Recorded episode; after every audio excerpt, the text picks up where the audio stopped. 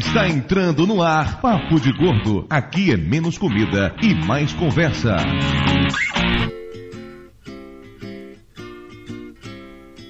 Raindrops are falling on my head. And just like the guy whose feet are too big for his bed, nothing seems to fit. Those raindrops are falling on my head and they keep falling. So Ouvintes de peso, univos! De Salvador, aqui é Dudu Salles e eu coleciono quilos no meu corpo. E você reclamou das Eu- piadas que eu tava fazendo antes. Não, eu E eu, sou né? obrigada a ouvir isso. Ó, começa de novo e inventa outra frase. Mayra, você falhou, não entendi nada que você disse, então fala logo sua frase e vá adiante, vá. Eu tô falando pra você começar de novo. Você continua falhando, Mayra. A Mayra tá colecionando falhas de conexão. Eu não vou gravar, tchau. De repente, aqui é Mayra e involuntariamente, por toda a minha vida, eu colecionei números de telefones. Assim, tem palavra pra cortar de um lado do outro, mas na edição junta as duas, relaxa. É, Mayra, fica tranquila, é assim mesmo, eu já passei por isso. De Nova Iguaçu aqui é Lúcio e eu tenho complexo de esquilo. Esquilo! Você guarda nozes num toco de uma árvore, é isso? Não, o enche a estilo. boca de comida e fica com Né, aquelas fica bochechas. guarda- É que assim. esquilo fica guardando uma opção de porcaria que não tem utilidade e não consegue se livrar delas. Ah, eu pensei que o esquilo do Pirata Cash tinha lhe feito algum mal, cara. São Paulo é Flávio e atualmente tô colecionando remédio pra tosse. ah, vem mais uma. Porra! Opa, passa aí, passa a receita aí. Eu também tô Da fudido. tosse é tranquilo, cara. Você, vai, você sai do banho quente, entra no ar-condicionado do carro que você fica com tosse rapidinho. De Salvador, aqui é Ricardo Ferro. E sei que você gosta de brincar de Mas ó, comigo não, comigo não. É isso. What the fuck? Tem a ver com colecionador. Mas vocês são um bando de gordo ignorante, né? É, dessa música, coleciona dor. A dor da gente ouvir essa música por ele. o nome da música é coleção, gente. Você não conhece o clássico. Ah, nossa, Ricardo Ferro, você é realmente um poeta. Puta que pariu. Ah, e aqui é o seu seu panda, eu sou o maior colecionador de vídeo do RedTube. Colecionador de vídeo do RedTube, não, não é não, cara. Eu te garanto que o Belote é um colecionador maior que você. Te garanto, assim. Eu caso o dinheiro no chão que você não é tanto assim. E se fosse do Xvideos, seria o Ricardo Ferro. Ah, não, o Ricardo Ferro no Xvideos não, é outro, é. Não sei o que você tá falando, não. Não sei o que você tá falando. Ah, não, realmente, não é Ricardo Ferro. Mas enfim. Quem faz isso é o Carlos Tourão, rapaz. Isso, Carlos Tourão. Papo de Gordo 69 para maiores informações, beleza. Pois é, ouvintes de peso, estamos aqui hoje para conversar sobre colecionadores, por mais que isso, que isso não tenha ficado claro nessa abertura tosca e mal feita que fizemos hoje. Mas a culpa, obviamente, não é nossa, e sim do senhor seu Panda, que em todo lugar que ele vai, ele faz questão de estragar o podcast. Porra, Panda! Porra, Estão me convidando pra me trollar, é? Tchau pra todo mundo. Panda, supondo que alguém goste muito de sofrer e queira escutar você na internet, onde é que as pessoas lhe acham, Panda? Ah, As pessoas podem me procurar lá no meu blog, né, no diecastconnection.com.br, ou pode me procurar lá no Pauta Livre News, onde eu fico trollando o Torinho, o pessoal fica se trollando lá. Quem também está aqui conosco hoje é Ricardo Ferro, nossa aberração favorita, que veio aqui também. Não, a aberração Nossa, favorita é o aberração. Belote, porra. ok, nossa segunda aberração favorita. Ricardo Ferro, se as pessoas quiserem lhe achar na internet, onde é que elas lhe encontram? Não Do sei, mas se inferno. quiserem. Não sei, mas se quiserem ouvir uma música do Manolo Lotero, eu tô tão rouco que eu posso cantar igual a ele. Foi what? Foi what? É, ok, foda-se, Ricardo. Tu quer fazer jabá de alguma coisa ou não? Naquele seu blog que você nunca atualiza, por exemplo. Ó, bicho, eu vou fazer um, um cartoon com Maomé pra ver se aumenta a frequência do meu blog. E se levanta aquilo lá. Ou se alguém pede a sua morte, né? Uma coisa ou outra. Bom, enfim, então você não quer fazer propaganda no seu blog, é isso? ricardoferrodesign.com. Isso não é um blog, não, é um portfólio, desatualizado como todo portfólio de design. Ok, sim. É, Eu deveria ter primeiro falado a frase, tipo assim, e você, Ricardo Ferro, quer fazer jabá de alguma coisa? Ah, Dudu, claro, se quiser, acesse aí Natural, coisa natural, é andalua.com. um jogral. De escola. São, são, são atores natos, né? Um desperdiçado. O portfólio de Ricardo Ferro pode não ser atualizado, mas a média do Papo de Gordo é atualizada a cada programa. E o episódio de hoje pesa 694 quilos, com a média vultuosa de 115,6, porque hoje tem um monte de gordo nessa conversa. Vamos pros e-mails! Panda, panda, não aperta o 3 não, panda.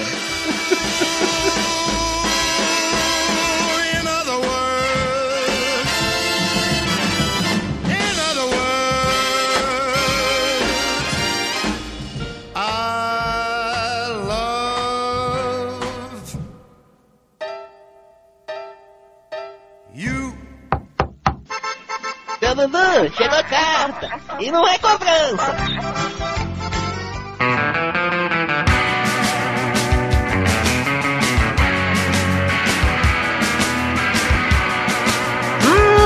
Muito bem, dona Mara Marais. Estamos aqui de volta para mais uma emocionante leitura de e-mails do Papo de Gordo. E eu soube que você está nesse momento carregada de goiaborosca, é isso mesmo? Estou toda trabalhada na goiaborosca.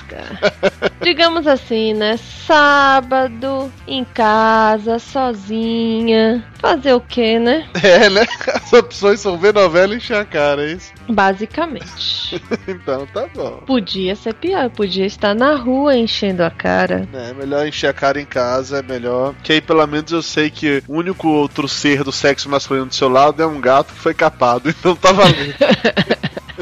Partindo do pressuposto que eu não duro mais do que duas taças, então melhor ainda, né? Também acho melhor ainda, é isso aí. Falando um pouco sério agora, vocês devem ter percebido que esse Papo de Gordo não está saindo no dia 15 de março, na verdade. Porque Dudu Salles furou a periodicidade. Pois é, eu tenho furado a periodicidade com uma certa frequência e isso está acabando comigo. Então eu resolvi isso da, da maneira como todo político resolve. Se o problema é a periodicidade, que mude-se a periodicidade. Você não tem vergonha nessa sua cara, né, Dudu Salles? O que acontece é o seguinte, está muito complicado para mim dar conta de editar esse programa durante a semana, porque eu me mudei para São Paulo, tô com um emprego novo, tô trabalhando pra caramba, tô gastando 4 horas do trânsito todo dia e tá realmente complicado. Não, fale a verdade, Dudu Salles. Você agora tá trabalhando de verdade. É, tem isso também, né?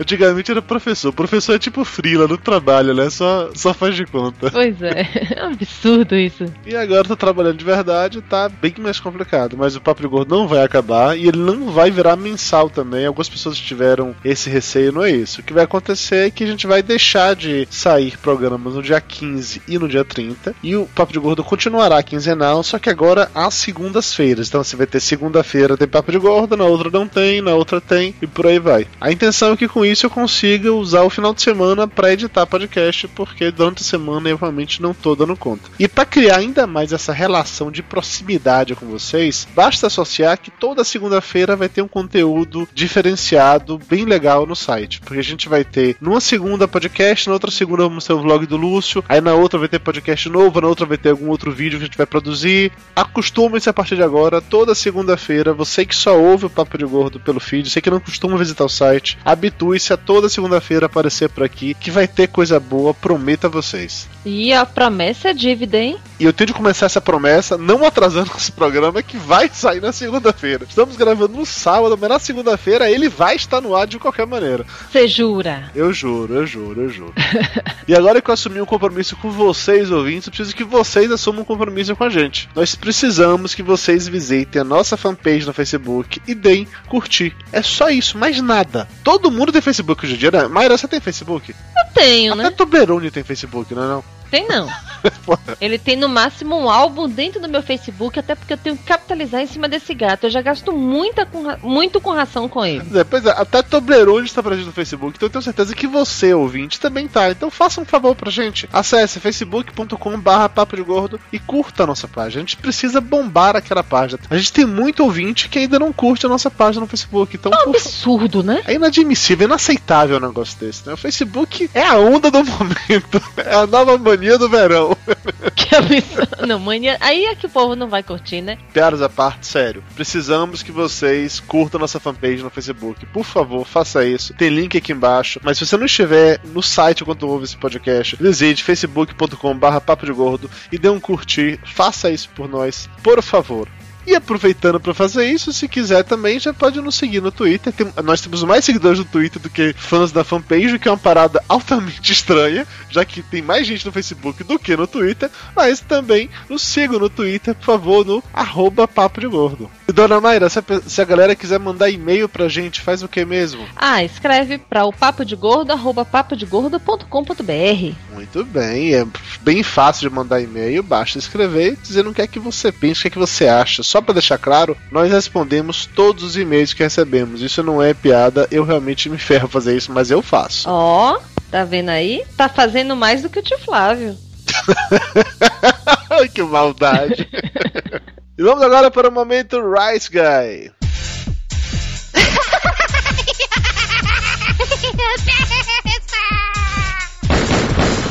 No more, Mr. Rice Guy.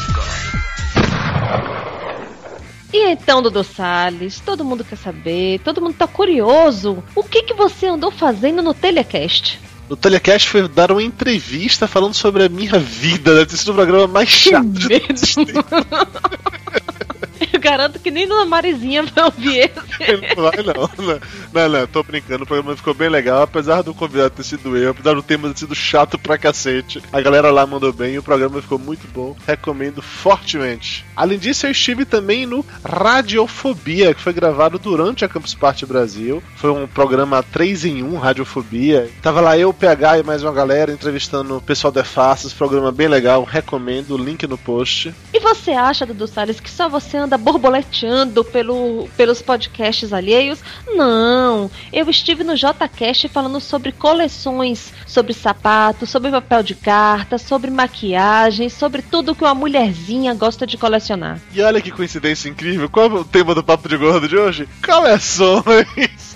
Tá vendo aí? Apesar de ter gravado o Papo de Gordo antes, o JCast saiu primeiro. Mas o Papo de Gordo foi gravado aqui em setembro, outubro do ano passado, por aí. Pra você ver, Dudu Salles, o quanto você anda demorando pra editar este negócio. Mas eu ando demorando porque eu tô gravando muito podcast. Por exemplo, ainda durante a Campus Party, eu, Dona Mayra Moraes e o senhor Flávio Soares estivemos no Dimensão Nerd campusando uns drops lá da galera da Combo Podcast falando sobre a Campus Party. Honestamente, eu não me lembro o que eu falei, faz muito tempo que isso aconteceu. Você tava bêbado? Não, não tava na Campus Party, não pode beber, mas nós falamos coisas que devem ter sido relevantes, eu acho.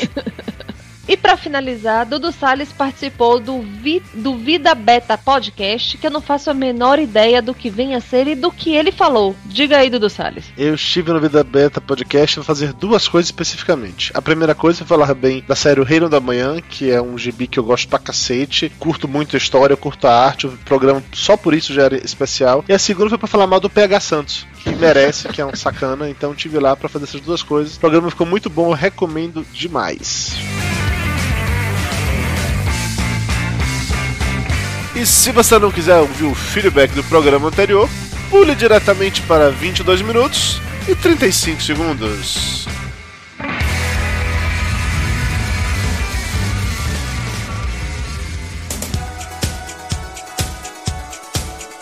Vamos agora para os e-mails, começando com o e-mail da Aline Monteiro, servidora pública, 27 anos, 1,65m e 99kg. Inclusive, eu quero dar os parabéns para a Aline, porque a galera tá esquecendo de mandar pra gente as informações básicas, tipo ó, idade, peso, profissão, cidade. Façam um favor de mandar isso, viu, pessoas, em seus e-mails. Nós queremos saber mais sobre vocês. Mas deixando o mimimi de lado, a Aline diz o seguinte: Olá, queridos gordinhos, e yeah. Conheci o Papo de Gordo através do meu marido Vinícius. Eu ficava furiosa por ele passar horas completamente fora do ar enquanto ouvia em seu iPod algo que o fazia rir sem parar. De tanto ele me contar coisas hilárias sobre vocês, um dia resolvi pedir que ele baixasse alguns episódios para que eu conhecesse o programa. Resultado, passei a maior vergonha no ônibus, pois fui a viagem inteira dando gargalhadas absurdas, ouvindo vocês dizerem o que fariam se ficassem milionários.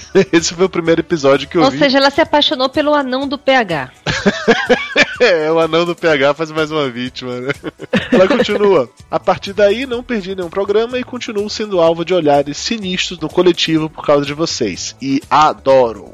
Bom, há tempo se queria escrever, mas sempre deixando pra depois, porque vocês sabem, todo gordo é preguiçoso. Dia 23 de março, o meu marido vai se submeter à gastroplastia. Vai reduzir o estômago e realizar um desvio do intestino. Creio que seja a mesma operação pela qual Dudu passou. Eu estou muito ansiosa, mas vocês têm me ajudado a ficar calma e confiante de que tudo vai dar certo. Aproveitando o embalo do emagrecimento e também para dar um apoio moral ao meu gordo, que vai ficar em dieta líquida, depois pastosa e ter entalos constantes, né, dona Mayra Moraes? Resolvi fazer dieta. Acabo de entrar para o Vigilantes do Peso e estou super confiante. Apesar de me aceitar mais, ter melhorado a minha autoestima depois de conhecer o Papo de Gordo, emagrecer está virando uma questão de saúde. Então eu queria pedir que torçam por mim e principalmente pelo Vinícius. Aline, já estamos torcendo por você e pelo Vinícius e tenho certeza que tudo vai correr muito bem na cirurgia dele e eu acho que ele vai ficar muito feliz em entrar na faca, sabendo que bem na semana que ele vai entrar na faca, mandamos aqui beijo, abraço, desejamos boa sorte para ele no Papo de Gordo. Estamos mandando boas vibrações de toda a família Papo de Gordo. Inclusive, nesse momento, Flávio Soares está aqui do meu lado, mandando boas vibrações também para a família Papo de Gordo. Peraí, Flávio Soares, manda aqui boas vibrações para o Vinícius. Vai. Boas vibrações com sanduíche de linguiça, que vai demorar pra você comer. Sacanagem. É um filho da puta. Ela encerra mandando um beijo pra todo mundo, dizendo que adora o momento cultural do tio Lúcio. Foi só por isso que o Flávio sacaneou com a história da linguiça. Agora o e-mail da Camila Tel de São Paulo, que é nossa colaboradora. O Cash 84 me deu a coragem que faltava para expor finalmente a minha história de amor e ódio pela TV. Com quatro anos eu ganhei um apelido que hoje já não, já não me envergonha mais, mas por um tempo me incomodou. Meus primos e tios me chamavam de Teletonta. Teleton tá bom. Esse era o nome de um quadro do programa Não Fuja da Raia, veiculado na Globo a long time ago, onde uma menina interpretada por Cláudia Raia passava todo o tempo diante da TV, uma verdadeira viciada em novelas. Meus pais ficaram chateados pelo fato de eu ter sido criada assim, já que eu sou filha única e os dois trabalhavam e estudavam e só apareciam em casa para ver se eu havia comido o que eles deixavam na mesa. Pelo que ela declamou agora, tá achando que era tipo assim, um bicho de estimação. Que porra é essa? Mais ou menos isso. Eu faço a mesma coisa com o Toblerone. Não, mas a babá eletrônica é padrão, assim. Minhas irmãs fizeram isso com todas as minhas sobrinhas, é padrão isso. É, e olha no que deu, né? Continuando, somente aos 16 anos foi que eu me vi livre da TV, pois ganhei meu primeiro computador com conexão de escada. Ou seja, né, trocou a televisão por uma televisão mais poderosa. É, um vício pelo outro. E assim comecei a trabalhar somente para ter a satisfação de pagar a conta telefônica de minha casa. Pelo menos teve essa decência. É, você não, né, Dudu Salles? Eu não. eu usava a internet que pagava a conta da minha mãe. Atualmente, a TV não faz mais parte da minha vida, pois a minha principal fonte de informação e entretenimento é o computador, que até dorme em minha cama todos os dias. Que bonitinho. Oh, dorme abraçadinho com o computador. Dorme de coxinha. É a Camila e o computador. Seu namorado deve adorar. Não vejo mais novelas. Meus momentos de desligar o cérebro são preenchidos com as séries Mike e Molly, que poderia tranquilamente se- chamar Dudu e Mayra. Eu também acho, eu concordo, mas Mayra ela discorda. Eu me identifico muito nas situações, mas ela fala que coisas assim jamais aconteceriam. How I Met Your Mother, Fringe, The Big Bang Theory e algumas outras que acompanho semanalmente. Abraços a todos. E-mail agora do Vlad Ismael, de São Paulo. Saudações, confraria de peso. Confraria de peso é legal, gostei dessa. Acabei de ouvir o último podcast e, como sempre, foi fantástico. No começo eu fiquei meio ressabiado com esse tema TV, pois em todo lugar falam como se existisse apenas a televisão brasileira. Mas quando eu ouvi vocês falando do Man vs Food, fui ao delírio. Afinal, eu pensava que era o único a assistir. Bicho, eu acho que o Man vs Food é tipo aquele prazer proibido, assim, saca? Todo mundo assiste, mas tem vergonha de admitir. Porque o programa é muito foda, assim. Ele é bizarro e foda ao mesmo tempo. Verdade. Outra coisa interessante foi o hambúrguer quádruplo do Burger King, pois eu e mais quatro amigos fizemos uma competição para ver quem sobreviveria a um daqueles. E só eu, o único gordo alfa do grupo, sobrevivi lendo a experiência. É isso, gostei bastante do programa e como assinante do feed estou descobrindo o site aos poucos e me divertindo muito mais. Beijos, abraços e donuts de doce de leite para todos. Porra, eu quero donut de doce de leite.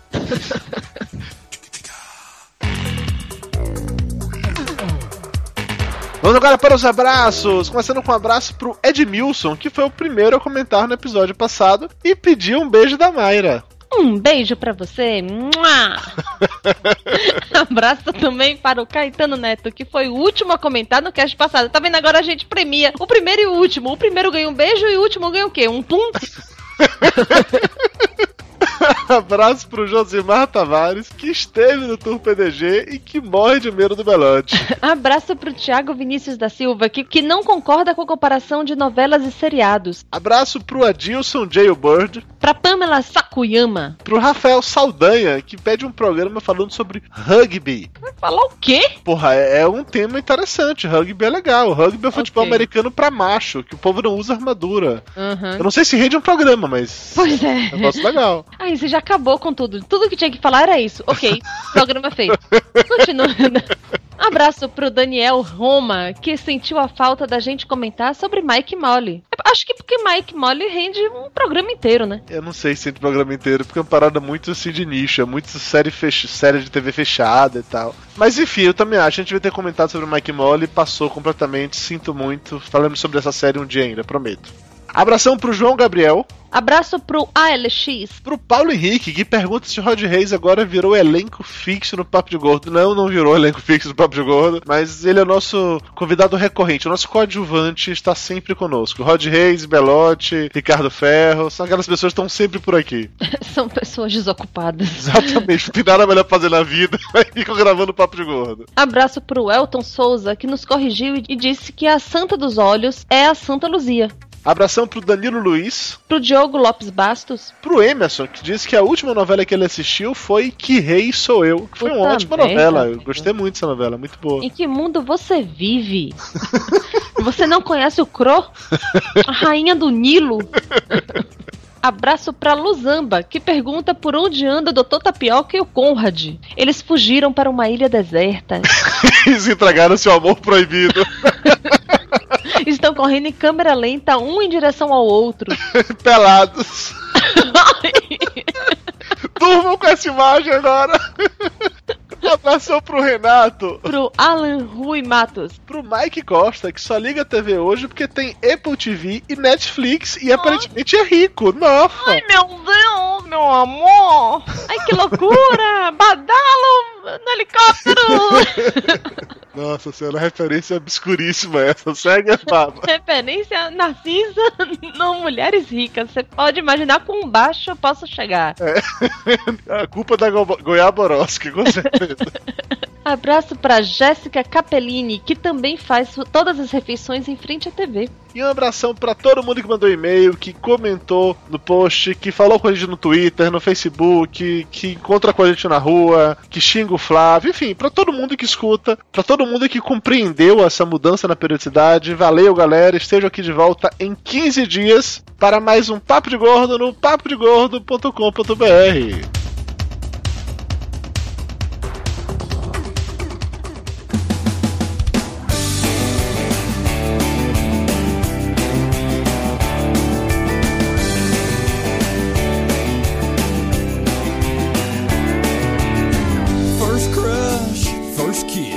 Estamos de volta e vamos direto para o momento cultural do tio Lúcio. Do jeito que tá esse aqui, que o momento cultural vai ser um alento, mas vamos lá. Dá de eu tomar um banho, cara? Cheguei da rua agora. Vamos lá. Colecionadores são pessoas que guardam objetos que outras simplesmente jogariam fora, como selos, brinquedos antigos ou pacotes de açúcar. Esse é o caso dos periglicófilos portugueses, que contam até com um portal chamado pacotinhos.net. É o quê? As pessoas colecionam pacotes de açúcar. Porra. É, Sério? sacos de 2 de dois quilos ou aqueles pacotinhos de Os de pequenininhos, é, pode entrar lá, pacotinhos.net, até ensina a maneira correta de abrir pra jogar fora o açúcar, uma coisa bem politicamente correta, né? Pra você poder guardar sua coleção direitinho. Pacotinhos.net. Ah, Bizarro, velho. Tá aí, eu- agora eu comecei a me sentir normal. Vamos lá. Nossos ouvintes de Portugal, um beijo no coração. O colecionismo começou durante a dinastia Ptolomaica no Egito, quando começaram a juntar livros de tudo quanto era canto na biblioteca de Alexandria. Durante a Renascença, os Médici tiveram as primeiras coleções particulares de arte. Já a coleção de publicações antigas, que aparentemente não teriam nenhum valor real ou prático, surgiram já no século XVIII. Aspirantes a colecionadores podem começar simplesmente juntando gibis ou carrinhos e descobrindo que é divertido amontoar aquilo tudo. Aqui, inclusive, no chat tem pessoas que fazem as duas coisas. Outros, mais metódicos, buscam buscam especificidades em suas coleções, aumentando seu valor. E também aumentando o nível de esquisitice na resposta para a clássica pergunta: Pra que que você guarda essas 700 latas vazias de Dolly? Lúcio, você coleciona a latinha da Dolly? Não, não cheguei a tanto. Ok. É, é um primo seu, né, Lúcio? É um, um Petrate, ramo bem distante. Na Wikipédia você achou alguma definição pra quem tem, por exemplo, um quarto cheio de gibis e action figures, dorme ali no meio das coisas, Sim, ou alguém gente muito legal. Essa foi Sim, Luiz Freitas. ou alguém que pega e gasta todo o salário de, de seis meses pra poder fazer um mega estante antimorfo e sai contando isso como se fosse a oitava maravilha do mundo pros amigos. Cara, eu não entendi metade do que você falou, mas por aí, tá legal. Eu realmente concordo. Eu, eu Não vai bem, dar pra gravar. Você consegue. Mário, eu conseguia. Vai lá, você consegue. Vamos lá. Sempre existiram revistas de clubes dedicados a colecionadores dos mais variados objetos, mas com o advento da internet, você consegue finalmente descobrir uma pessoa que compartilha contigo o gosto por colecionar escovas de dentes. Provavelmente um psicopata condenado à morte por sodomizar suas vítimas. Lúcio, você coleciona escova de dente? Não, mas eu descobri um cara na internet que coleciona. Depois eu mando o Inclusive adicionou ele no Facebook. É, são melhores amigos, um cutucou o outro ontem à noite. É, ninguém profundamente, me né? cutuca. Em resumo, colecionar é uma atividade divertida que mantém sua mente ocupada e ensina a ter organização e disciplina. Peraí, ou colecionar ensina a ter organização e disciplina? Aonde? Calma, a gente vai descobrir durante esse cast. Também pode provocar ataques cardíacos em mães zelosas ou divórcios litigiosos, mas tudo tem seu preço. Nada que uma olhada emocionada em suas 1572 dentaduras não cure. Quem colecionaria dentaduras, Lúcio? Descobri umas três ou quatro pessoas na internet que colecionam. Que medo! Cara, sério, eu tenho um medo da internet, velho. Antes da internet, eles não sabiam sobre essas coisas, não. Eu tenho um medo disso. Olha isso aqui, que coisa bonitinha. Lista de colecionáveis da Wikipédia. Olha quanta coisa existe. O Lúcio sempre pesquisando na Wikipedia, É. né? Impressionante isso. Depois ainda fala que não, que ele faz pesquisa em outros Não, lugares. eu pesquisei também no pacotinhos.net. Ok, realmente tem uma cacetada de coisas. As pessoas colecionam coisas esquisitas pra caralho. Esquisita é é a legal. coleção que você não faz. Quando você faz a coleção, então não é esquisito, é isso? Cara, muita gente acha esquisito colecionar gibi. Eu acho esse povo que não cresceu, não teve infância. Ouviu do Salles? Qual parte é bom? Essa parte de pessoa que não teve infância, fica colecionando as coisas. eu ouvi, mas eu ignorei como a conexão tá falhando, então eu resolvi usar isso como desculpa pra ficar na minha, entendeu? Watch the sun sinking down on the trees. It's gonna do us some good to get down in the woods. Take a little walk in the country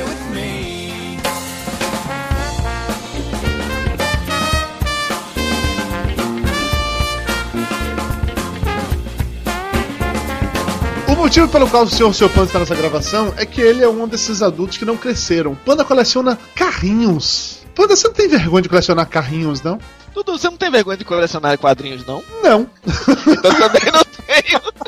Mas sério, vai, que carrinhos é esses que você coleciona? Quantos você tem? Como é que funciona isso? De onde vem essa sua tara pra colecionar carrinhos? Ah, cara, veio. Eu acho que ficou mais forte depois que eu vim pra cá, pra Curitiba, né? Que eu saí de Manaus e vim pra Em cá. Manaus não tinha carro, só tinha barco, né? Ah, que piada sensacional! Povo de Manaus, um beijo no coração, seus lindos! O pessoal do Restart já, já foi ameaçado de morte por causa de menos que isso, hein? Não, eu adoro Manaus, fala para com isso. Eu fui em Manaus há quatro anos atrás, eu adorei a cidade, achei de fuder a cidade. Um dia eu volto lá. Ah, Mas detestou a comida. Não, eu não gostei de açaí. Eu não gostei de açaí. Porra! A comida é muito boa. A melhor coisa do mundo é açaí. Pois é. Açaí com, com charque. Eu vou fazer igual a PH. Qualquer coisa gostosa se misturou com açaí, fica bom. Não precisa do açaí na história. Mas o assunto não é açaí, o assunto não é Shark. Panda, Carrinhos, Curitiba, vai. Tá, aí eu cheguei aqui em Curitiba e como aqui o movimento é bem forte, né? Aqui no São Paulo, Rio, Curitiba e Porto Alegre são os grandes centros, né, do colecionismo no Brasil. Cheguei aqui, como eu não tava desempregado e tava procurando alguma coisa pra fazer, comecei a comprar algumas miniaturas, né? Voltei a comprar miniatura e comecei a descobrir as outras marcas, as marcas ma- de grande porte, tipo Greenlight, Johnny Light, M2. Fui comprando aos pouquinhos e fui conhecendo o pessoal aqui, entendeu? Assim, você tá ligado que eu não faço ideia do que quer dizer essas marcas que você tá dizendo. Cara, A gente conhece Hot Wheels, serve? A diferença dessa, dessa marca pros Hot Wheels que você vê na gôndola, que é esse que você encontra sempre reais é a qualidade da, da pintura, porque a, a pintura e a quantidade de peças dos, desses carrinhos dessas marcas que eu acabei de explicar é bem superior. O pneu não é de plástico, aquele pneuzinho dele não é de plástico, ele é de borracha, ele vem com silk da, da marca da roda, ele tem maior quantidade de peças também, entendeu? É item de colecionador mesmo, tem base O cromado de metal não pra fica- poder o carrinho ficar em cima. O cromado não fica descascando, Ele né? não- O cromado ele não, não fica cromado, descascando. Fica O descascando cromado isso não também. fica descascando. Quer falar de novo uma quarta vez, Ricardo? Pode falar, deixa. Cara, ele Tinha- Cisney. Wanda, os carrinhos foram a primeira coisa que você colecionou? Antes de tudo, colecionei quadrinho, né? Também como o Dudu, eu não cresci, entendeu? Até hoje ainda continuo comprando quadrinho, mas... Ó, só pra deixar claro que eu falei essa história de não crescer e tudo mais, porque o meu sogro perguntou pra Dudu que devia crescer e deixar de ler e comer hambúrguer. Exatamente. Meu pai tem essa teoria que as pessoas só crescem depois que elas param de ler gibi, comer hambúrguer e ficar sentado na frente da televisão com 4 ou 5 controles remotos. Ele tem essa teoria muito importante na vida dele. E se você tá na frente da tá televisão com quatro controles remotos, comendo hambúrguer dentro do gibi? Criança, criança total, não tem jeito, não, vai crescer nunca. Ricardo Ferro, você, você coleciona o que hoje em dia? Coleciono moedas, cédulas, parei de colecionar carrinho, coleciono garrafas, aquelas garrafinhas de Coca-Cola de vidro, tem umas, umas que estão sendo de fora pra mim aqui. Sim. Livros, CDs de música, que tem aqui desde a começo da década de 90. Puta, e tu tem CD pra caralho, isso é verdade. LPs, eu tenho LPs. Eu colecionava carrinho, aqueles, o Panda sabe aquela, de 1 um, um pra, pra 18, a escala de 1 um, um pra 18. E parei de colecionar porque tava ficando muito caro, o filho começou a, a tomar parte do orçamento, os filhos, e aí eu parei de, cada carrinho custa mais de 100 reais, cara. Aí eu fui deixando pra, pra lá essa coleção, ainda tem aqui, tá guardada, mas eu nunca mais fiz ela crescer. É por isso que a sua mulher anda reclamando de você. Nunca mais fez crescer e depois fica dormindo na, na sala, não sabe por quê. Se vocês quiserem que eu faça crescer, tudo bem. Quero não. Mayra, você coleciona o que hoje em dia? Além de número de telefones involuntariamente, porque eu mudo muito de idade e e meus amigos reclamam muito que não tem mais espaço para escrever nas agendas o número de telefone que eu já, já tive. Acho que nada de colecionar tudo. Não sei assim, maquiagem não é coleção, né? Necessidade. Ah, Claro, claro. Que você deve precisar de todos os 60 potes de creme, todas aquelas 300 paradinhas de pó de passar na cara, não é isso? É, creme também. Porque tem pra cabelo, tem creme pra pele, tem creme pro rosto, tem creme pro pé, tem creme pra Também, né? mão. Os 800 batons também, né? De todas as cores e tons. Pois é. Mas aí é necessidade. Maquiagem é necessidade. Os 500 pares de sapatos também são necessidade. É, roupa também. Nada disso é coleção. Necessidade. Flávio Soares, você coleciona alguma coisa hoje em dia? Tirando filhos e dívidas? Sim, tirando filhos e dívidas. Ah, acho que DVD, mas não é bem uma coleção. Eu só compro DVD infantil, né? De desenho pros guri ver. Cara, eu acho que eu não tô colecionando nada atualmente, pra falar a verdade. Você cresceu. Não, o dinheiro acabou mesmo. Mas é exatamente isso. A gente cresce, o dinheiro acaba. Porque prioridades mudam. Eu lembrei, cara, eu coleciono celular também. Eu vou guardando todos os celulares aqui em casa. Tem uma caixa cheia de. chama o Museu do Celular. Pra mostrar pra meu filho, minha filha. Lúcio Luiz, você coleciona o que hoje em dia? Cara, eu comecei a relacionar pro programa, deu duas páginas de Word. Então vamos lá. Puta Depende do que merda. você entende por coleção. Por exemplo, todos os cartões de banco, desde que eu tinha 13 anos, estão guardados, assim como todas as credenciais de congresso que eu já fui. Mas eu não sei se é coleção isso. Não, isso é no máximo toque, neurose, talvez. Tem também a coleção de gibis, que também é essa questão. Se coleção é uma coisa específica, a minha coleção de gibis se, subdivi- se subdivide em várias coleções. Porque na verdade eu compro aquilo que eu gosto, mas alguns eu compro de forma obcecada e obsessiva. Por exemplo, Turma da Mônica, tenho coleção, coleção gigantesca da Turma da Mônica, quase completa, e tô correndo atrás das antigas que foram perdidas. Né? Tem Cascando da editora Abril completo, tem algumas bem mais antigas também, etc. Tenho é, DC Comics no Brasil, a partir de 84 da editora Abril, tem 95% da coleção completa. Até 2009, mais ou menos. Uns anos pra cá, eu tô dando uma segurada na compra disso. Material do Lobo, especificamente esse personagem, já é um pouco mais obsessivo, porque eu tenho a coleção completa dele em português e inglês, tem a coleção em francês, em alemão e italiano, numa língua outra que eu não conheço. Eu tenho não boneco sabe. articulado, um, um boneco de pelúcia, pôster, livro relacionado. Tem uma porrada de coisa dele. Vai se tratar, Mohamed. Tratar. Porra, essa, o estudo foi antes de casar, né, velho? É, tanto que tudo ainda tá na casa da minha mãe, porque não, tem, não cabe aqui no apartamento. Não cabe não, sua mulher não deixou você levar. Não. Isso inclusive explica porque ele só casou depois dos 30. Mas... Ele tava esperando terminar uma coleção pra poder casar. Pra terminar uma coleção. Qual é a coleção que você tava fazendo, Lúcio, antes de casar? Bom, Não, não responda. Continue, Lúcio. e assim, gibis como um todo, eu devo ter uns 13, 14 mil mais ou menos lá na casa da minha mãe. E dentro dele várias coleções menores, tipo Asterix, tá completo, Lobo Solitário, mas não, não considero coleção porque não são vários e vários e vários. Tem alguns antigos também, tipo um Pato Donald número 2 de 1950, um Almanac da Vida Infantil de 49. Tem até um Almanac do Tico Tico que era do meu pai. Nossa. E algumas coisas e algumas coisas da Ebal. E Tinha tudo guardado bonitinho. Então, seria assim, eu tenho uma coleção de gibis, mas se você considerar a coleção aquilo que você tem um parâmetro, a coleção de gibis em si não seria uma coleção, porque eu compro aquilo que eu gosto. E dentro disso, essas subdivisões obcecadas, obsessivas de perturbadas mentais. Aí algumas dessas daí seriam realmente coleção, já que você compra só pra comprar e não necessariamente você gosta. Entendi. É, tipo DC Comics, de uns 10 anos pra cá é mais comprar por comprar do que por qualidade das histórias mesmo. Tá, mas eu tô esperando você chegar na sua coleção mais bizarra que você não falou ainda. Vamos lá, continue. É, essa eu ia falar Nossa depois. É, eu tô puxando eu tô esperando você falar a coleção bizarra. Vamos lá. Eu sei, como você sabia que você queria que eu falasse essa, eu, falei essa, eu vou falar essa por último. Filho da puta. Assim, um dia eu acordei decidido, eu vou fazer uma coleção.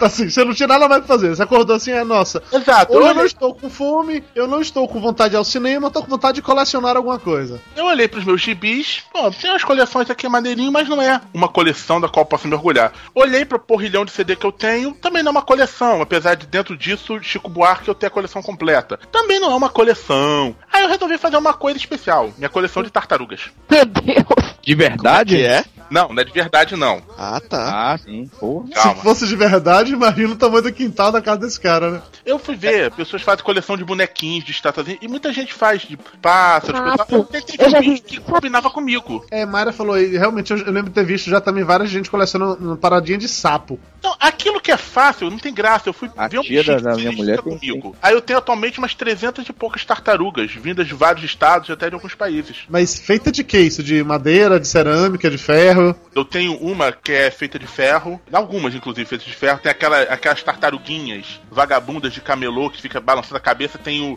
umas 12 mais ou menos desse tipo, de formatos variados. Tenho a tartaruga touché de, de aço, pequenininha também, bem Pô, é legal, essa eu queria ter. Alguns bonecos tartaruga eu tenho um negócio de colocar incenso Pois é. em formato de tartaruga. Tem uma feita de palha, que eu comprei no Ceará, bem legal também. Tem tartaruga de porta-dinheiro, tartaruga de madeira, que é um quebra-cabeça. Vários tipos diferentes, cara. Que uma pergunta e elas continuam também na casa de sua mãe até hoje, né? É, porque essa aí não tem espaço mesmo. Quando um dia eu construir minha casa, eu vou fazer um, um santuário para as tartarugas. Mas por enquanto, Você vai tamar. quando fui no projeto Tamar, cara, eu fui, fui visitar o Nordeste, fui no projeto Tamar, voltei com a- uma mala quase que cheia só de tartaruga. Você roubou das praias, não é isso? Tem que tomar cuidado, Ibama, hein? Olha Ibama. Não, não, não. Tartaruga de bonequinhos. É, Lúcio você já foi no projeto Tamar de Aracaju? Não, de Aracaju não. Eu vou, vou te mandar o link pra você ver como é que é o visto de cima pelo Google, como é que ele é. É, em forma É, de tartaruga. no formato de uma tartaruga. E não é um projeto Tamar, é, é- é tipo o aquário É de lá. oceanário de É, lá. não. É o oceanário de lá. É, mas, mas é do projeto Tamar, esse oceanário. Pô, uma das maiores que eu tenho é um banco, que é uma tartaruga. E o banco é Banco? forte, né? Porque eu consigo sentar nele sem problema. Um banco em forma de tartaruga. Tem um sabonete de tartaruga que até hoje eu mantenho dentro do plástico pra não estragar. Tá. Mas, cara, é uma coisa boa. Hoje em dia, todo mundo que vai viajar já sabe o que, que vai me trazer de presente. Vai trazer um chaveirinho de tartaruga, um bonequinho de tartaruga, coisa do gênero. Ou seja, então você ouvinte do Papo de Gordo, você vê alguma coisa bizarra de tartaruga por aí, compre e mande pro Lúcio que ele vai adorar. Ai, meu Deus, imagina o que vai pegar por aí, né? Imagina se aparece um vibrador com, com formato de é. tartaruga. Cara, eu já vi um uma vez, mas não. Ai, meu Deus! Usou e não gostou, né? Não foi e anatômico. falou, ah, não, eu esperava que fosse mais power, né? Muito Meio devagar. polêmica, É fácil. né? tartaruga. É, cara, não, eu vi- eu não vi ao vivo, senão eu até tinha comprado, foi pela internet, achei bem interessante. A cabeça era da Tartaruga Ninja. Cara, coleção é coleção, pô.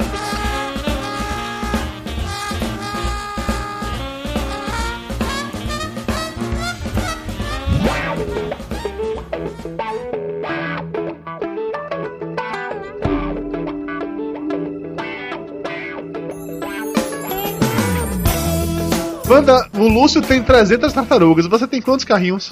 Já devo ter mais de 1.300, eu acho aqui.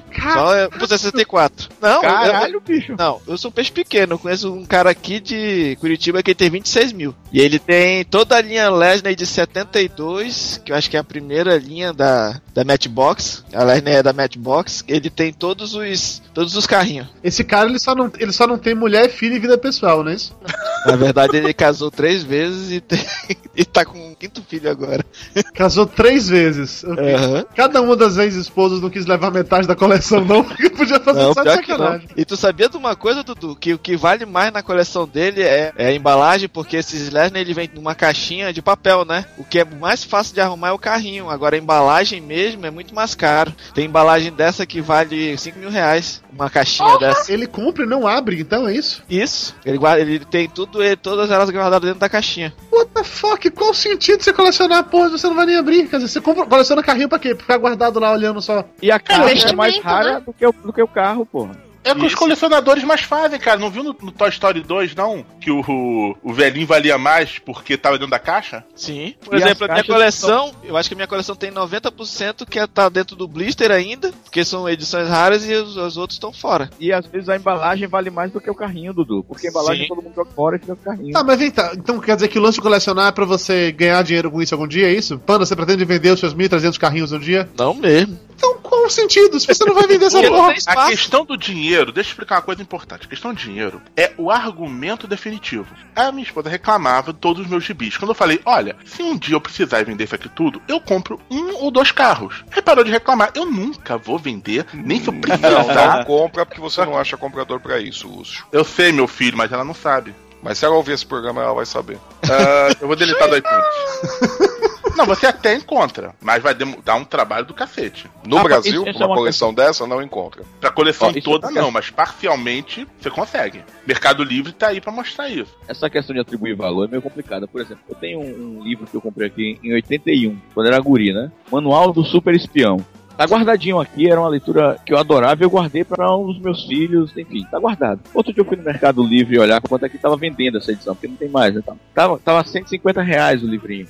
Quer dizer, pô, eu fiquei contente porque ele tá 150 reais, mas eu não vou vender mesmo, nem que me dessem mil, eu não ia vender. Tá aqui guardado é uma recordação da minha infância. Eu acho que atribuir valor, quando atribui valor a uma coleção, como o, o, o Coisa falou, aquele guardado no blister vale mais, te, te, te conforta, porra, eu tô fazendo o negócio certo, tô guardando realmente uma coisa que vale a pena. Mas não que você vai vender essa porra. É que eu acho esquisito isso, sacou? Eu, assim, eu não tô julgando vocês, não, tá? É porque eu nunca colecionei nada pra guardar nas caixinhas. Eu tenho um DVDs que eu nunca abri hoje, mas eu nunca abri porque foi naquela minha fase de comprador compulsivo de DVD. Não é que eu pretendo vender, não. Eu pretendo abrir e assisti-los um dia, sacou? Eu só nunca abri porque não tive tempo de parar pra abrir, tá? Comprei o box de não sei o que. Tá ali, uma hora dessa eu assisto. Enquanto eu não assisto, ele tá lá fechado no plástico. Não tenho nenhuma intenção de manter ele fechado pra sempre. E essa pegada de manter fechado é que eu acho esquisito pra caralho. Ah, man- manter fechado eu também acho muito estranho. Esse negócio aí, quando tem que procurar conversar com, com o Pablo Assis, alguma coisa assim. O, o mais esquisito de manter fechado, por exemplo, é gibi. Lá nos Estados Unidos, tem gibi que o cara compra, nunca abriu na vida. E tem empresa especializada em dar nota da qualidade do gibi.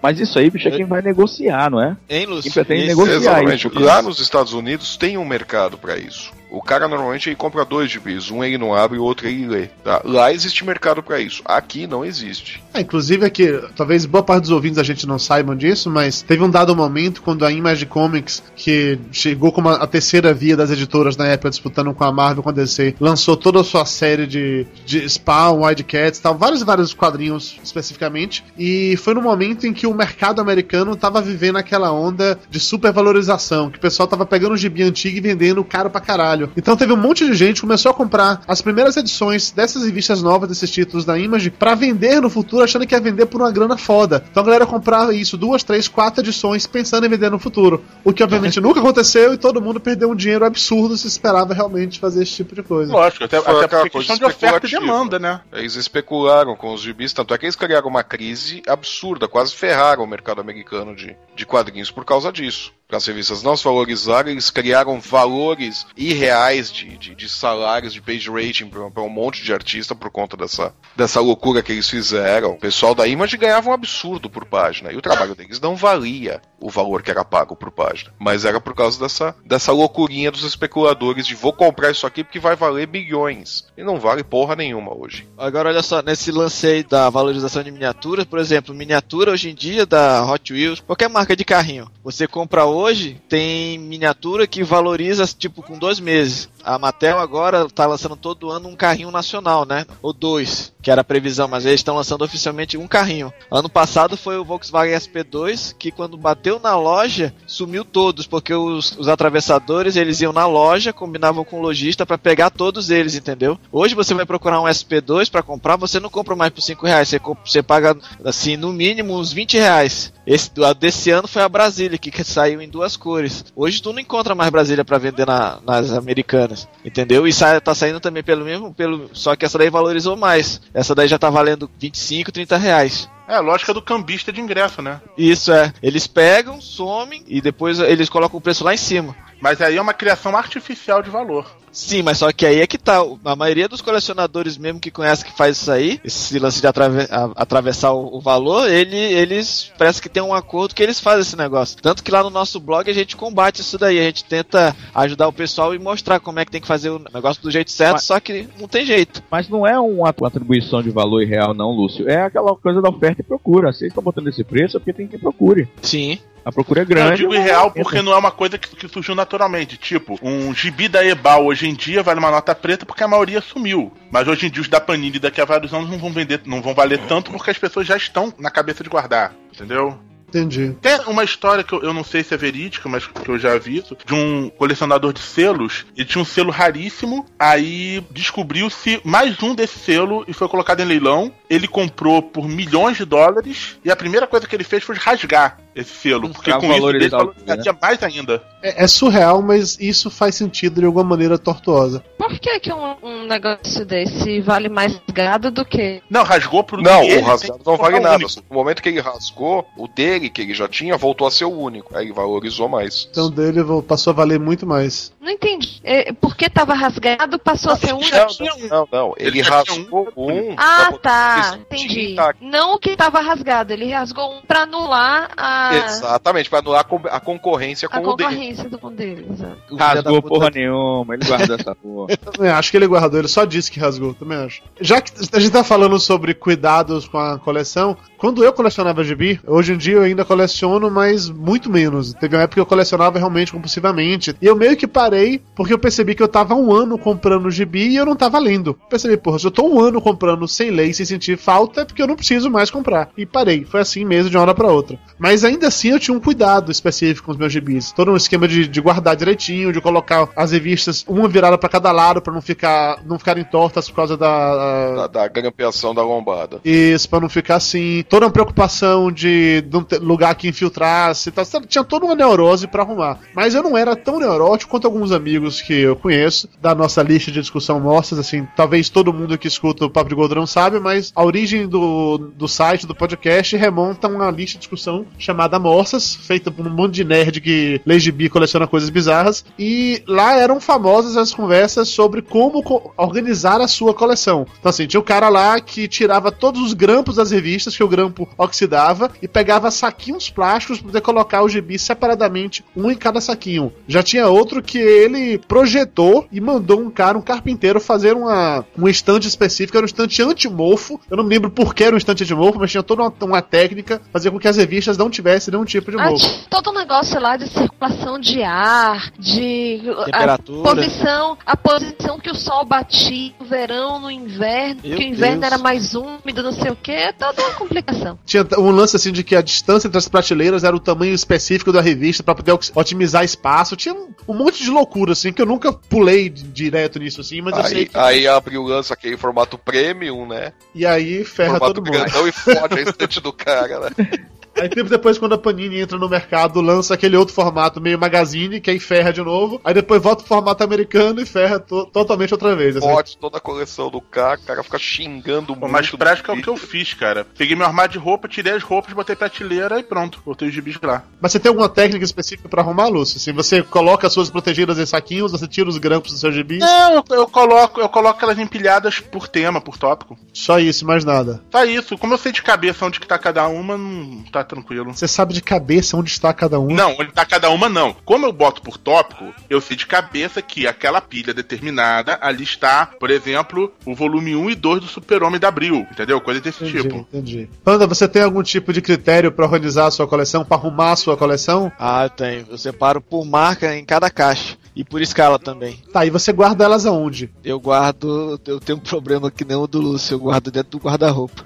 Mas aí eu também eu, eu, eu faço uma catalogação no meu Excel, entendeu? No Excel, naquele Excel do Google Docs que eu baixo, no, eu vejo no meu celular, né? Eu vejo a miniatura que tem e eu não deixo de comprar. Aí eu também, hoje em dia, o que, Caralho. que eu faço? Eu já sei quais são as miniaturas que vão ser, por exemplo, as, cha as Chase. O que, que é uma miniatura Chase? É uma miniatura que é feita 1% da linha de montagem toda daquele modelo. Por exemplo, se sair hoje um, vamos dizer, uma Brasília. Se ela for, for Chase, ela vai vir com uma rodinha diferente, vai vir com uma cor diferente, um acabamento diferente pra diferenciar ela do restante das outras, entendeu? Eu já sei disso porque a maioria das grandes marcas lá fora me manda um e-mail pra postar lá no blog informando a miniatura que vai sair, qual vai ser a miniatura premium da, daquela coleção. Eu já sei, coloco no meu celular e quando eu vou na loja, na maioria das vezes a miniatura tá lá, o colecionador que vai lá aqui não curte olhar o olhar blog de colecionador, não vê, eu vou lá, olho e pego pra mim. No no caso específico dessas Hot Wheels, tal, que faz essas, esses lançamentos de vários modelos e fazem esses chase, essa- esses modelos é diferenciado. O, o que é que responde pelo faturamento grande dessas miniaturas? São crianças mesmo ou, ou- ou eles fazem isso mais voltado para colecionadores?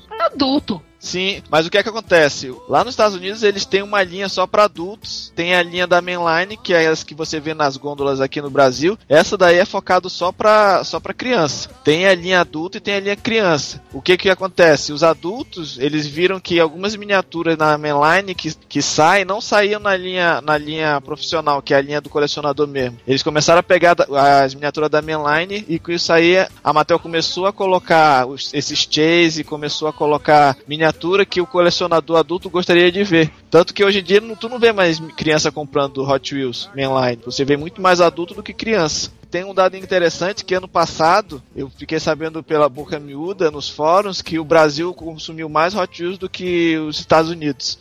Eu tô te perguntando, tô te perguntando isso, cara, porque quando eu vou olhar as coleções de Hot Wheels, eu tava há um tempo atrás tentando voltar a fazer coleção de novo de carro. Mas não na escala de 1 para 18, que é muito grande, ocupa muito espaço. É fazer da de 1 para 24. E aí, eu comecei a ver que os modelos eram sempre muito clássicos. A motivação de criar uma série de carros era sempre ligada a, a, ser, a ser um clássico de determinada época. Eu fico pensando, porra, devem estar apostando no cara que tem 30, 40 anos e que pensa, porra, esse carro é da época que eu nasci, esse carro é da época que eu era guri, ou essa época é da época que meus pais tinham carro e eu tenho foto com esse carro. Eu fico imaginando que o foco seja procurar esse, essa, esse saudosismo, essa coisa do, do- no adulto, né? É, essa é a ideia, né? Se tu for reparar, as miniaturas a partir da escala 1 por 24 pra cima, até a escala 1 por 18 é só clássico, né? Só que hoje em dia já tem jovem com 16, 17 anos que já tá colecionando escala maior. Eu conheço um cara em Porto Alegre, um gurinho em Porto Alegre, que ele tem 120 miniaturas 1 por 18. Ah, cara, eu conheço um que coleciona carro na, na escala de 1 para 1. Uma piada boa. Uma piada boa. Nossa, a piada foi tão boa que demorou pra todo mundo dar risada. É Ike Batista, né? É o Piquet, Nelson Piquet. Colecionar carro deve ser foda. Se eu tivesse dinheiro, eu queria colecionar carros também. Deve Muita ser- gente que tem grana coleciona carro, carro antigo. E meu pai mesmo conhece um sujeito que ele é. ele começou como vendedor diário, aí deu muito certo, o cara ganhou muita grana, montou uma empresa de tempero e tal. Ele tem num, num galpão uma pancada de, de carro velho que ele vai comprando, vai arrumando, vai, vai acumulando dentro do galpão. Ou seja, ele não vende, ele só junta lá Não, mesmo. ele só vai acumulando. Hoje em dia a gente não tem colecionador, né? A gente tem acumulador, né? A gente vai acumulando traga. Existe claramente a distinção entre você acumular tralha e você colecionar coisas. Existe? Claro que existe. Você, por exemplo, meu irmão, é uma pessoa que acumula tralhas. Você tem um Tipo problema você, né, Dudu? sério em se desapegar das coisas e você sabe muito bem disso, assim. Não é isso. Dudu não reclama que Sei. se ela aprender a se livrar das tralhas, você é o primeiro da lista. Ai, engraçado. Primeiro a Porque eu dançar é sei que um dia eu vou precisar das coisas. Não, mano, você não vai. Um dia eu vou precisar, eu sei disso. Aquele Esse é o- caderno é o meu de anotação.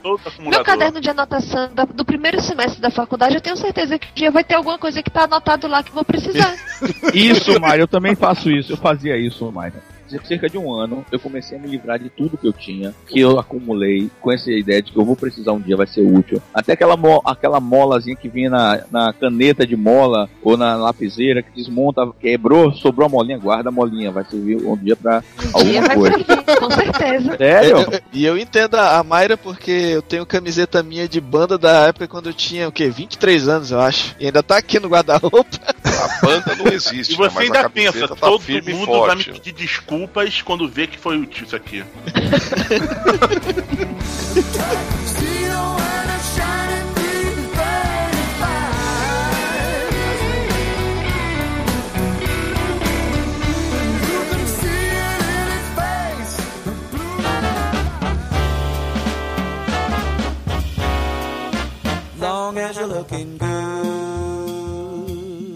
Panda, você que é neurótico e coleciona coisas bizarras e encontra com pessoas bizarras, você já foi pra esses encontros de colecionadores? Já, já fui. Na verdade, eu já de vez em quando eu vou nesses eventos de colecionadores e é, hoje em dia já é engraçado porque quando eu vou, o pessoal costuma comentar, olha que o, o, o panda lá do Diecast Connection aí vem uma gurizada pedindo autógrafo agora. Ai meu Deus, celebridade! Celebrity no, no colecionismo. Não, mas eu conheço muita gente nesses eventos. Só que hoje em dia, os eventos aqui em Curitiba, o pessoal pega mais as miniaturas. Como eu expliquei ainda agora, o pessoal vai na, na loja, separa as miniaturas, leva pra esses eventos e vende três, quatro vezes o valor da miniatura. E não é tudo isso, entendeu? Eles só vão, na, só vão pra vender, não vão mais pra expor. Mas o que é que acontece nesses eventos de colecionadores? O que é que acontece exatamente? Você ficou lá batendo papo, olhando, ah, o meu é maior que o seu, o que é que acontece?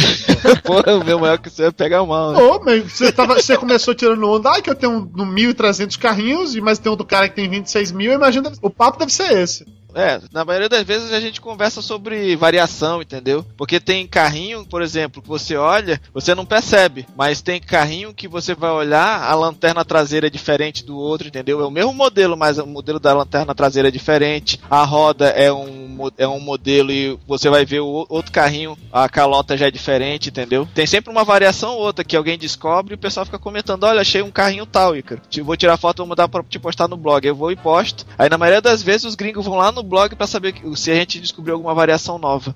Agora, pra Oi. pegar mulher, é só mesmo carrinho, uma Ferrari e um por um, né? É, se tu ver. se- tem- e tem umas colecionadoras também, rapaz. Uh, Tem mulher que coleciona carrinho? Sim, tem uma. Tem a Penélope lá de São. Paulo que ela coleciona só carrinho rosa. Ia até a Penélope. Charmosa? Isso. Ah, legal, ok, é uma coleção interessante, mas ela é bonita pelo menos? É. A coleção, né? Os dois. Olha o papana se entregando. Inclusive, eu andei pesquisando das diecast, parece que é um nome de coleção de carrinho ou de um tipo de coleção de carrinho, não é? Olha, na verdade, o que o diecast, ele é o processo de fundição do metal, entendeu? Ele funde alumínio, uma porcentagem lá de, de chumbo e mais uns três tipos de metal diferentes. De empresa para empresa, eles fundem uma, uma quantidade X de, de metal. Na verdade, diecast é só a, é só a fundição. Só que hoje em dia, o, existem miniaturas que são feitas de diecast, fundição mesmo, e tem outros feitos só de plástico. Mas tem gente que costuma associar também ao tipo de colecionismo, porque o diecast pode ser tanto miniatura de carrinho, miniatura de avião, de trem, Você coleciona só carrinhos? só, só miniatura de carro. E de moto também, em diecast. Lúcio, você já foi em algum encontro de colecionador de tartarugas? Existe um encontro de colecionador de tartarugas? Existe, ele se chama Projeto Tamar. Não, cara, não, não tem nenhum desse tipo, não. O máximo que eu fui foi na Comic Con, que tem. Comic Con brasileira, né? Do Rio, que tem colecionador de quadrinhos, mas não é a mesma coisa. Quando a gente fazia os encontros lá da lista Mossas, né? Os Moss Encontros, sim, eu sei, o nome, é, o nome é ridículo pra quem não é da lista, mas fazia sentido. A gente tinha essa parada de, ficar, de se juntar pra ficar falando sobre gibi e como guardar e tal, mas era basicamente isso. Por falar em moças, em algum momento vocês vão falar sobre o Hunter? Tá, podemos falar sobre o Hunter, Mayra. Você quer falar Porque sobre pra mim, é o- como diria o povo, é o ápice do apogeu do colecionador maluco. É, o, o Hunter é um amigo nosso, Pedro Hunter, ele é atualmente, atualmente mora em Portugal.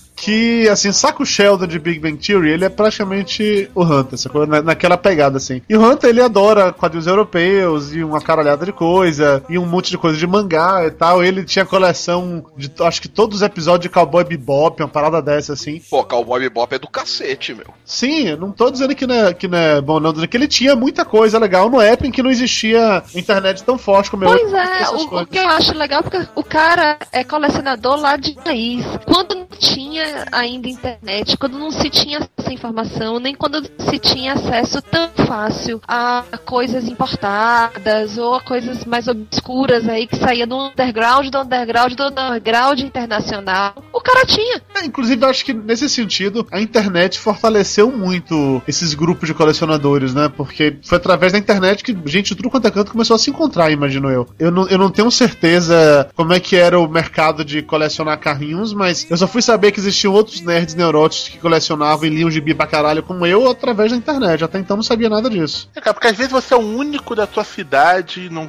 tem contato com ninguém. Antigamente, no máximo, podia existir algum fanzine perdido por aí ou trocar correspondência. Hoje, com a internet, você consegue fazer igual o pacotinhos.net, né? Um grupo de colecionadores de embalagem de açúcar. Coisas Tem, muito mas- específicas. Mas sabe o que, é que acontecia muito antigamente, que era, que era bacana? Lembra do, do que na, nas revistas da Abril, da Marvel, tinha lá aquela sessão do leitor que eles mandavam as perguntinhas e às vezes tinha aquele ponto de troca que falava: Ah, eu tenho duas Super Aventuras Marvel número 1 e tô querendo trocar uma por su- surfista prateado tal. Aí o cara mandava a carta pra ti, aí tu recebia a carta do cara, trocava a- aquela revista e depois vocês faziam amizade. Sempre o cara ia comprando a revista que nunca chegava na tua cidade pra, pra ti e, e ficava aquele vínculo. Aí nasceu um caso de amor e vocês ficaram assim até hoje, é isso? Ah, quase.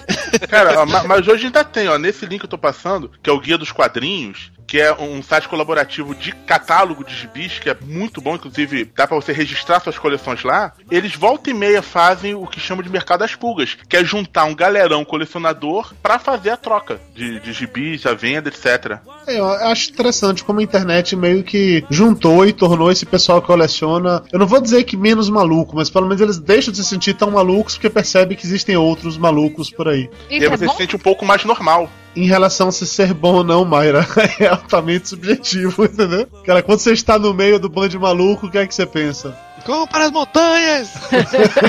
Todo mundo é maluco pra alguém. Por exemplo, eu tenho uma coleção de livros que não é coleção nessa acepção extrema da palavra. Eu tenho uma porrada de livros que eu compro que me interessa. Mas tem gente que coleciona livros de uma maneira muito extrema e vai pagar 500 mil dólares por uma edição especial de não sei o que, de século XVII. E que pra todos os outros que acham interessante, aquilo é normal. Eu acho que essa é a diferença, sabe, cara? Eu fico analisando esses colecionadores. Não sei se são compulsivos ou o que, que é. Eu só coleciono coisas que têm valor pra mim, que têm significado pra mim, que ou então alguma coisa que eu acho assim que seja muito diferente, pô, eu, eu vou adquirir isso aqui, vou guardar isso aqui, eu achei interessante. Mas assim, não faço coleções de série, carros, por exemplo. Eu só colecionava carros da década de 50 e 40, especificamente, porque eu gostava dos carros daquela época. Livros, só coleciono livros que eu guardo aqui antigos que eu acho que tem algum valor interessante pra mim. O assunto me interessava e eu guardo. Não é só um guardar por guardar, não. Cara, mas isso é muito relativo. Aquele livro raro do século XVII pode ter valor pra aquela pessoa. Ele pode achar aquilo ali algo importante pra ele. Como é que a gente explica essa importância, por exemplo, pra família, pra amigos? Mayra já brincou aqui no início que meu pai falava que quem coleciona gibi é porque não cresceu ainda. Vocês, colecionadores neuróticos, especialmente Lúcio e o Panda. Ricardo, eu sei que também que ele já apanhou da mulher por causa disso. Como é que as suas famílias, esposas lidam com o fato que vocês colecionam um monte de tralha? Ah, Desde que eu não espalhe na casa a ponto de cair e matar gente soterrado, tá tudo bem. não, isso não é brincadeira, não, cara. Já, já teve um caso alguns meses no jornal falando isso. Um cara colecionava, acho que jornais antigos, morreu soterrado em casa. Nossa senhora! Assustador isso, cara. É, só descobriram, acho que quatro semanas depois, porque começou a feder no prédio. É, mas não devia ser coleção, devia ser tipo aquele, aquele pessoal que tem aquela doença lá que fica juntando coisa que não consegue jogar fora. Eu esqueci o nome disso. Acumulador. Colecion... É, acumuladores. Acumuladores, Ah, acumuladores. isso tem um programa. Tem um programa no, no, no Animal Planet que é acumuladores de bichos, inclusive, que os caras têm 60 gatos que não conseguem se livrar e não sei o que e tal, tem umas coisas assim. Tem gente que acumula coisas mesmo. Teve um episódio de CSI, puta, muito bizarro, assim, que é, os CSIs eles vão investigar um crime quando chegam na casa, coisa pra caralho lá dentro. Eles chegam a pensar que a casa estava abandonada, mas não, tinha uma mulher que morava lá, que ela tinha essa doença, ela ia acumulando coisas e tinha um corpo que tava no meio dessas coisas lá e ela não viu. E aí aparece um psicólogo falando no programa, quer dizer, um psicólogo não, um ator, né? Né, dizendo que é psicóloga no programa, dizendo que as pessoas que sofrem desse distúrbio, elas não conseguem enxergar que tá bagunçado. Elas acham que tudo aquilo faz sentido, elas, inclusive, meio que abstraem a bagunça, e que era por isso que a mulher não tinha percebido que tinha um corpo lá que tava fedendo e coisa e tal. Corpo? Era alguém que morava com ela? Enfim, não necessariamente não vou dar spoiler do episódio de CSI. O fato é que tinha um corpo lá dentro, sacou? E acharam e ela colecionava uma caralhada de coisa. Teve há pouco tempo atrás um programa do Luciano Huck, do Lar do Oscilar, que eles foram fazer reforma numa casa que eu acho que as pessoas também sofriam desse tipo de, de distúrbio, porque arrumaram a casa toda e tal, geraram tudo, deixaram tudo limpinho, bonitinho. E depois de alguns meses, o Luciano foi lá fazer uma nova visita e tava daquele mesmo jeito de novo. Teve uma coleção que eu fazia que eu parei por causa de uma história parecida com essa aí do corpo no meio da coleção. Você achou o que no meio da coleção? É, eu- então, quando eu era Choquei. pequeno, eu comecei a fazer uma coleção de santinhos de político. A- aí eu acumulava tudo num lugarzinho que na, na sala de casa. De repente, é, minha mãe me xingou, man- mandou me livrar daquilo porque começou a dar rato. Tinha uns dois ratos mortos no meio do. Caralho, que papelada.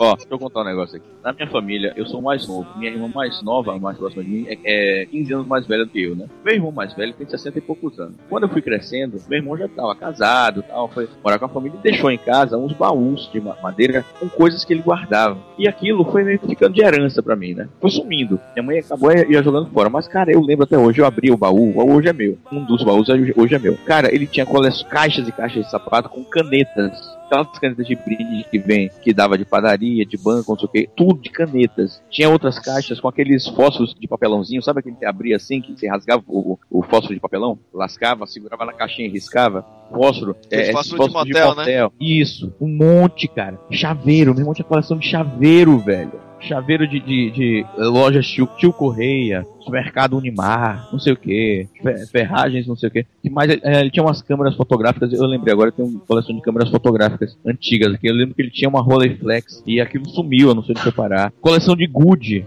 Você sabe o que é Good, né? Bolinha de gude. Bolinha de gude é bolinha de gude mesmo, no Brasil todo, né? Não, não, no Pará não é. Não, no Pará é, chama Peteca. Acho que em Peteca? Manaus também, né? Peteca. É, Nossa, é, eu tenho medo do que, que eles chamam de. do que, que é a peteca pra eles. É good. E Peteca é Joga na Peteca. cabeça, né? Ô Flávio, você colecionava alguma coisa quando era criança assim também? Tirando o gibi, claro. Não, eu só, coleciona- só colecionava gibi, só, só, só fui colecionador de gibi. É engraçado que uma, uma casa onde eu morei foi salva de cupins por causa da minha coleção de gibis, né? Que eles atacaram os gibis. Exatamente. Que Eu, gostoso. eu, de- eu deixei eles guardados num, num armário que eu tinha, né? É, embaixo da escada. E eu não tinha essa frescurada de, ah, vou colocar em saquinho plástico e tirar grampo e toda essa palhaçada. Eu não, não tinha tempo pra isso, de verdade.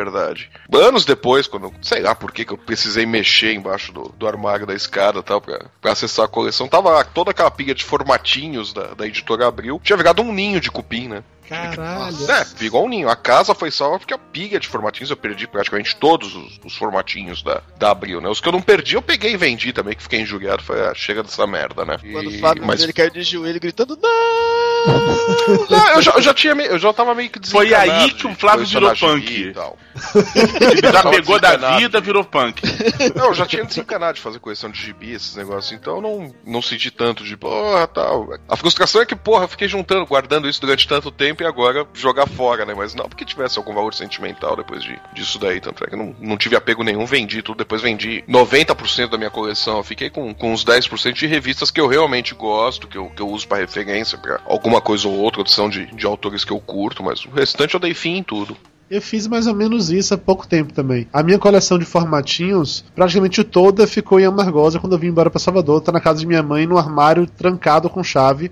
Que o meu cunhado, filho da puta, quando não tinha nada mais pra fazer, ia mexer nos meus gibis lá em casa. Então eu deixei um no armário trancado com chave e a chave comigo aqui em Salvador. Os gibis que eu comprei depois disso, os da Panini, estavam todos aqui em Salvador comigo. E só que é aquela coisa, né? Eu tava juntando, juntando, juntando, sem nem sequer ler. Quando o Mayra se mudou pra morar no apartamento de Salvador comigo, a gente tava com um problema sério de espaço. E eu não estou dizendo jamais, meu amor, que a culpa é sua. Que você é muito mais importante que qualquer coleção de gibi. tá Ah, bom? bom. Tá bom. E aí, quando isso aconteceu, que eu realmente precisava de espaço em casa, precisava de menos espaço pras coisas de Mayra, como eu já falei, ela junta tralha pra caralho. Então eu me livrei de parte das minhas tralhas. Olha a sutileza do Dudu, né? e mandou- Uma no cravo e 22 na ferradura, né? Um puto mesmo. Aí eu fiz isso que o Flávio falou. Eu peguei a coleção inteira que eu tinha aqui de gibi e eu separei, fiquei com só aquelas coisas que eu realmente gostava, que, porra, isso aqui eu, eu tenho vontade de ler um dia de novo, vários encadernados, coisas que eu realmente tinha achado foda, não um bando de, de gibi de linha normal assim. Algumas coisas que eu achei foda pra caralho eu mantive comigo em Salvador, outras que eram legais, que eu gostava e não queria abrir mão, eu levei pra casa de minha mãe lá em Amargosa, porque nesse sentido é sempre bom ter a casa da mãe pra largar essas coisas. E 80% da minha coleção eu doei, não vendi não, eu doei, assim. Não quis nem entrar nessa de, ah, eu vou vender isso tudo, botar no Mercado Livre, porque não quis isso não, cara. Eu passei adiante pra alguém que aproveitaria Ô, melhor. Dudu, deixa eu ver se eu entendi. Você começou a pulou essa pauta aí de colecionadores pro Papo de Gordo porque você aproveitou que Mayra tá no Rio e, e abriu espaço pra mais coleção, você vai voltar a colecionar novo, é? Eu Não, acho que sim, viu? Não, não, de maneira nenhuma. Já- Até porque, provavelmente, quando esse programa for ao ar, eu já estarei morando de novo no Rio ao lado de meu amor, junto com as tralhas dela toda e ainda com gato.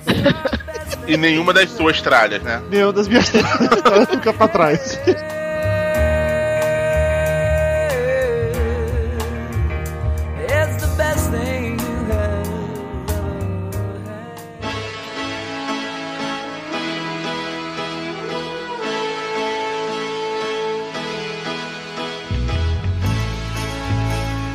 Quando eu me juntei pra morar com Juliana, aí que eu trouxe as minhas coisas, eram umas 50 caixas dessas grandes de mudança, de tralha, de caderno, livro de escola, camisa de, de quinta, sexta, sétima série, calça com assinatura de colegas, muito bagulho. E há um ano atrás eu me livrei de 70% dessa, de bagulho. Você se livrou porque a sua mulher ameaçou que você não teria mais sexo se não arrumasse a Não, casa. Foi- não, bicho. Não, foi interessante porque é, há um tempo atrás, estava morando em Belém, um amigo meu, ele é bem mais velho, deve ter uns 50 e poucos anos hoje. Ele virou pra mim com umas caixas, falou pra mim, Ricardo, Ricardo, eu tô me livrando dos meus livros. Você quer alguma coisa, chegou lá em casa caixas de livros. Livros muito bons. Eu falei, pô, que é porra é essa, bicho? Ele, ah, bicho, eu não quero juntar mais nada, eu tô me livrando de tudo. Ele era meio depressivo, eu falei, bicho, tá, tá pensando em se matar, né? É? Ele, não, não sei. Aí ele, não, Ricardo, não sei se eu vou me matar, não sei, mas eh, chegou num momento da vida que eu não quero juntar mais nada. Eu só quero juntar amigos e mais nada, não quero mais nada material, assim. E eu fiquei com uma porrada de livro, ainda tem um monte de livro aqui que ele, que ele me deu. O resto ele. Ele abriu uma conta no Facebook. Coisa assim.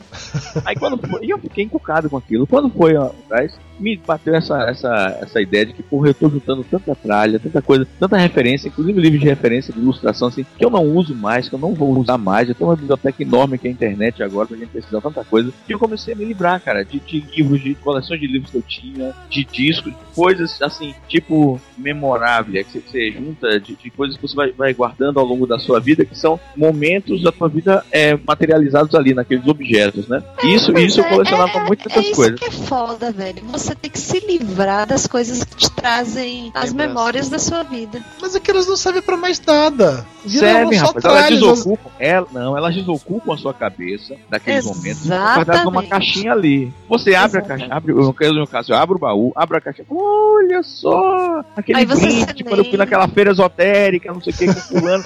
e volta todas aquelas histórias, bicho. No caso de brinquedo, cara, às vezes é legal. Por exemplo, eu pego o, o meu, o meu Batmóvel da coleção Super Powers e hoje eu fico lá brincando com meu sobrinho com, com isso. É maneiro, ele fica lá, pega os bonequinhos, bota lá pra, pra brincar. Você quebrar. deixa, é, você deixa o seu sobrinho brincar, você não tem, você tem ciúme da sua coleção, não? É das suas coisas? Claro que eu sinto ciúme, mas eu tenho amor à vida, já tomei esporro de todo mundo quando eu dei uma bronca nele, agora eu tenho que brincar com ele pra garantir. Pra evitar que ele, que ele quebre. Pra evitar que o seu é carrinho como seja dado em definitivo pra ele, né? Fala a verdade, seu gordo. Pensa em ter filho quando, Lúcio? Ah, logo, logo, talvez, sei lá. Logo, Ah, logo. Porque quando o meu filho Leonardo, que quando ele tava com 3 anos, ele descobriu que eu tinha coleção de carros. Aí eu ficou querendo, aquele olho comprido, querendo o carrinho, querendo o carrinho. Eu peguei uma, uma Chevy, que era uma Wagon, e dei pra ele, pra ele brincar. Em 10 minutos ela voltou sem as rodas, sem o volante, Seu e com, o herege. banco, e com o banco arrancado. Aí você falou pra ele, tá vendo? Porque papai nunca mais vai te dar nada. Jamais ele viu aqueles carrinhos perto, foi todos pra última prateleira assim da sala, lá no alto. Ah, Quando tá. minha que eu- filha, hoje Ah. tem, quando minha filha hoje, que tem 5 anos, estava com uns quase 3 anos também, eu falei, vou dar um carrinho pra ela também, pra ela brincar com a menina, né? Ela vai tomar mais cuidado, ela é mais maneira e tal. Cara, menina com carro vai ser pior. Ela botou Já costuma a desde olha, ela cedo, botou- né? Eu, te- eu tenho um que era. Eu dei um que meu, ha. Que escrotidão. Ela- Ela- virou o carro da Polly. Ficou bonitinho ela brincando, "Ó, o carro da Polly. né?" Aí meia hora depois o carro tava sem as rodas também. Aí mais. Ma- Mas, eu já sou parecido com isso hoje em dia, cara. Parte da minha coleção de tartarugas fica no armário do meu quarto, com no meu antigo quarto, na casa da minha mãe, né? Que tem um, um vidro na frente, coisa e tal. Meu sobrinho, que sempre está lá na casa da minha mãe, toda hora ele chega pra mim, me puxa pela mão e começa a apontar, querendo que eu abra o armário das tartarugas. Eu seguro ele no colo, que é a maneira de evitar. Aí ele fica olhando, fascinado pelas tartarugas. Aí começa a esticar a mão. Aí eu começo a puxar ele pra trás. Ele começa a você jogar pra ele. frente. Aí você Eu vou- belisca ele e chama sua irmã. Não, aí ele começa a querer pegar. Aí, eu, pega essa de plástico, vagabundo aqui. Não, ele quer pegar aquela cara. A mais rara, né? Aquela que quebra. Você sabe que ele vai crescer com a ideia de um dia abrir aquele armário sem você descobrir e dar fim naquela porra toda, né? Com certeza, com certeza. Quando você menos esperar. Cara, eu comprei um armário novo pra sala. O armário que eu tinha aqui pra guardar meus DVDs tinha essa porta de vidro. Todo mundo que entrava em casa ia direto na porra do, armário, do meu armário de DVDs. Ficava mexendo e tirava tudo de ordem, porque assim, meus DVDs, obviamente, eles têm uma ordem específica, dividida também por, por gênero e dentro do gênero por ordem O alfabética. desempate é pela quantidade de músicas, qualquer coisa é a minutagem que vai. Exatamente, tem, tem, cri- tem critérios de desempate, normal. E aí toda hora alguém chegava queria pegar os DVDs de emprestado e tal, é, boxes de série, assim, várias vezes esse tipo de coisa acontecia. E quando você não conhece muito bem a pessoa, sei lá, você inventa desculpas, mas quando é muito teu amigo, fica aquela coisa meio chata pra você não emprestar, sacou? Não saquei, não, cara. Não tem que emprestar porra nenhuma. Eu chego e falo na cara cara dura, eu não ele empresto e pronto. ele não vai pedir. É, até parece que não vai pedir. Ah, depois disso, eu comprei esse armário que é fechado, meus DVDs ficam lá dentro fechados, que aí pelo menos as pessoas já não veem. Se alguém chegar e perguntando, é mais fácil de inventar uma desculpa ou algo do gênero, Pra tirar do, do olhar das pessoas mesmo. Porque é foda, velho. É tua coleção, é tua, não é pra ninguém ficar mexendo nisso. Agora olha só uma coisa engraçada que acontece aqui em casa, Dudu. Eu tenho aqui minha coleção, né? Só que eu tenho duas sobrinhas. Tem uma de um ano e cinco meses e a outra já tá com quatro anos. Só que a de 4 anos já é mais esperta, né? Quando ela tinha acho que uns 2 anos, 3 anos, eu comecei a dar, dar carrinho pra ela, rosa, né? Dava carrinho, aí ela abria do blister, ficava feliz e falava: Olha, mas tem que cuidar, porque não sei o que. Aí ela, tá bom. Aí na estante aqui da minha sogra tem, tá os carrinhos dela. Ela bota um do lado do outro pra expor, né? Aí quando eu tô limpando aqui os carrinhos, os meus carrinhos, que eu tenho algum repetido, ela já corre pra cá e fala: Tem algum carrinho pra mim? Aí ela já pega, já tira do blister, corre lá e bota lá na coleção dela. Oh. Sabe? Agora sabe qual Olha, sabe, Tá agora criando sabe- uma pessoa com transtorno obsessivo compulsivo. Que Desde legal. pequeno, agora, hein, Lúcio, agora tem um problema, porque de um ano e quatro meses começou a olhar e aprender também. Vem pedir Eu sou o filho mais novo da, da minha casa, né? Então não tive esse tipo de coisa de que alguém querer pegar as minhas coisas de coleção. Lúcio não é filho mais novo. Sua irmã queria pegar a coisa de sua coleção, Lúcio? Ou não rolou isso com você? Não, não, é, é- era o único menino, então ela não se interessava pra. nu- Nunca se interessou por gibi, nem coisa do tipo, então. Mayra, você, como a irmã mais velha, você colecionava coisas que suas irmãs queriam? Certamente. Vamos, posso começar então na parte das coleções de menina? Por favor. Eu Namorado. tinha papel de carta. Papel de carta. papel de carta, claro. Papel Eu de tinha- carta. Eu tinha cinco pastas de papel de carta com 300 folhas cada uma. Isso que É, Mayra, Mayra, só um minuto. Meninas com menos de 30 anos que estão vendo podcast. Papel de carta é como se fosse o papel de parede do computador. Só que você tinha ele já impresso e guardava vários, entendeu? Existia uma época que as pessoas mandavam cartas escritas pelo correio, não era e-mail, entendeu? Escreviam com a mão. Mas Não é nunca como se fosse uma papéis de impressora. carta pra escrever. Não, esses papéis de É carta eram pra dizer. colecionar. Então o que, que acontecia? Você pegava aquelas pastas que tem o plástico lá dentro. Normalmente tem o quê? Entre 100, 200 até 300 folhinhas de plástico lá dentro. E ali você enchia de papéis de carta, tanto de um lado como do outro. E eu tinha umas cinco pastas dessas, assim. Fora a outra caixa que eu tinha só com os repetidos, que era pra trocar. E a gente levava. Mercado Negro. ah. Aí a gente eh, levava pra escola, ficava lá trocando com as amiguinhas. Era sempre bom pegar as amiguinhas das minhas irmãs, Ô, que solta. Caralho, olha a frase solta. Levava pra escola, Pegava ficava trocando com as amiguinhas troca-troca. e Ah, era melhor trocar papel de carta com as amiguinhas da mi- das minhas irmãs, porque elas, obviamente, eram menores, eram mais fáceis de enganar. Olha aí. Eu ia tocar nesse assunto, olha. Como assim enganar, Mayra? Você enganou Dona Mayra Moraes era chefe da gangue na escola. Não, não era chefe do da papel de gangue. carta. Não é, não, né? calma. Eu sou a irmã mais velha, eu ia pra sala das minhas irmãs menores pra trocar papel de carta com as amiguinhas das minhas irmãs menores. Porque todo Porém, mundo da tua idade não tinha mais papel de carta, tinha namorado, não é isso? tinha papel de carta sim.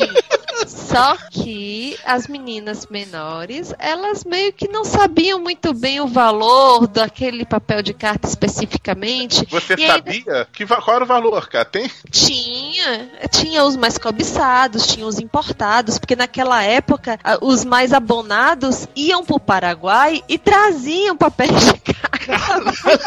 Paraguai, tá vendo? Porra, não, então, não. Sacoleiro pior? de papel de carta é Não, Cara, foda, né? Você- Eu, olha, Dei eu tô sacaneando porque minha irmã mais velha também fazia coleção de papel de carta. Ó. E teve uma vez que meus pais foram ao Paraguai e ela pediu uma porção de papel de carta. Exatamente, exatamente. E ainda tinha aqueles mais riquinhos que iam pra Disney. Esses sim eram os cobiçados. Você trouxe a Os riquinhos ou os papéis? Trouxe pa- eu- Não, eu trouxe papel de carta da Disney quando eu fui. Certamente trouxe. E trouxe também adesivos, que era, era a minha outra coleção. Por quê? Porque na, na época dos velhinhos que estão aqui conversando hoje, existia uma coisa chamada álbum de figurinhas. E nesses álbuns de figurinhas, a gente comprava figurinha e nunca ninguém conseguia completar, porque sempre ficava faltando uma ou duas. Né? Era, era raro completar um álbum de figurinhas, correto, gente? Hoje em dia que é mais fácil. Sim, era É, raro. hoje em eu até hoje tenho as o meu- Aquele maldito álbum do ET eu não completei até hoje. Não, eu tinha do Menudo, tinha da, da Xuxa, tinha de todo mundo, né? Mas aí, o que, que eu fazia? Eu pegava o, Ah, tinha aquelas figurinhas amaré, vocês lembram? Lembro de amaré, lembro. Oh, Os dois peladinhos? Hã? É, os dois peladinhos. Tão bonitinho, amaré, não sei, fazer não sei o que com ela. ai. Aí eu pegava, comprava as figurinhas e ia colecionando no álbum. Só que eu não tirava o papelzinho de trás pra poder usar a própria cola do adesivo. Eu colava com o papel, pegava cola, colava com papel pra comprar, montar o álbum. Quando aquele álbum passava, que não tinha mais com quem trocar, não tinha nem como comprar, o que, que eu fazia? Eu tirava as- os adesivos pra poder guardar na minha coleção de adesivos. Você reaproveitava coleções. Não, eu fazia o Agora, álbum. grande questão da humanidade. Onde está isso tudo? Isso tudo depois foi virando capas de caderno que eu ia personalizando.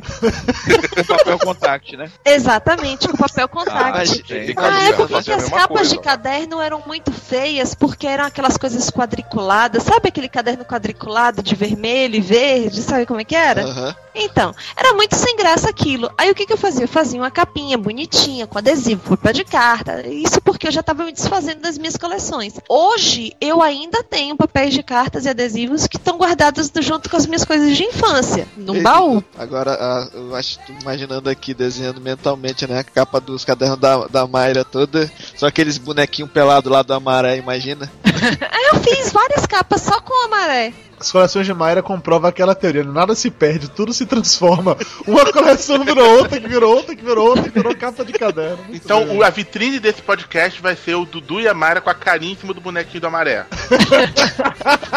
Ouviu, Flávio Salles? E pra piorar a situação é gostei que da ideia. ainda hoje, ainda hoje, quando eu vou em papelaria ou quando eu vou nessas coisas assim, vem 25 de março, ah, eu com, eu não me resisto não. Eu compro adesivo e papel de carta ainda. Mas eu uso como bloquinho de anotações Ah, e usa pra, pra imprimir, né? Bota na Não, uso- impressora. uso pra escrever mesmo. Por exemplo, a última eu fui numa papelaria e vi uma cadernetinha muito linda da Plush Poison, que é Mayra, até que idade você colecionou papel de carta?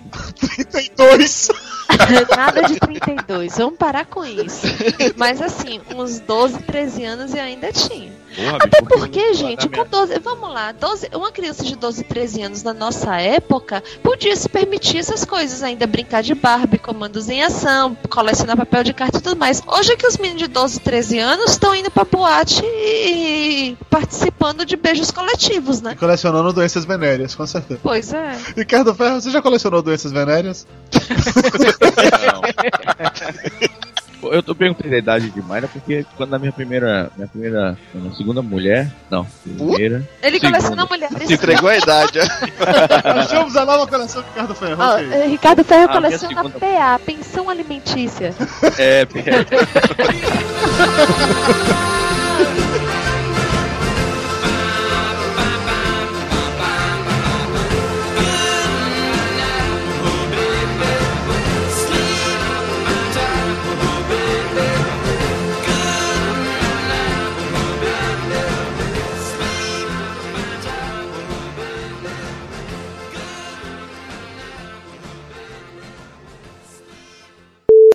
Eu vou colocar o primeiro convidado aqui na conversa A enquanto gente vai gravar com quem hoje, afinal? com o Ricardo Ferro.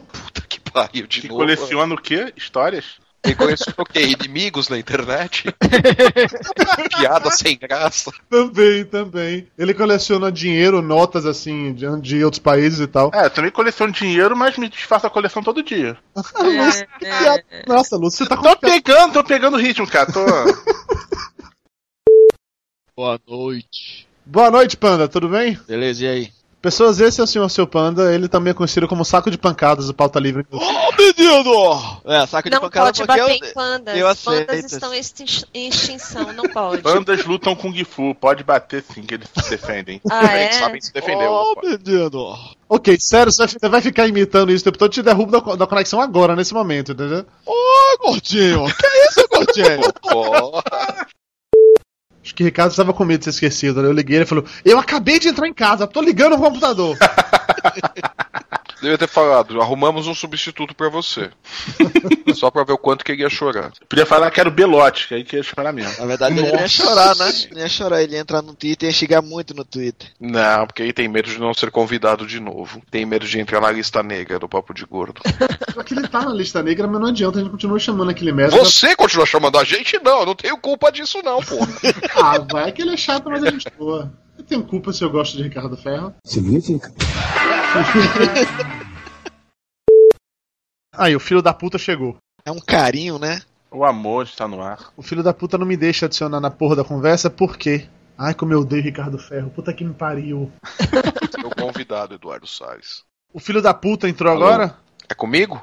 Ah, Ricardo Ferro. Ah, é o outro Tá filho da puta, tem que ser mais específico. Tô ouvindo. Fala alto, Ricardo Ferro. Alto Ricardo Ferro. Não, seu, seu som tá um cu. Tira o microfone do rabo e fala de novo. Meu som tá um cu. Meu som tá um cu, melhorou?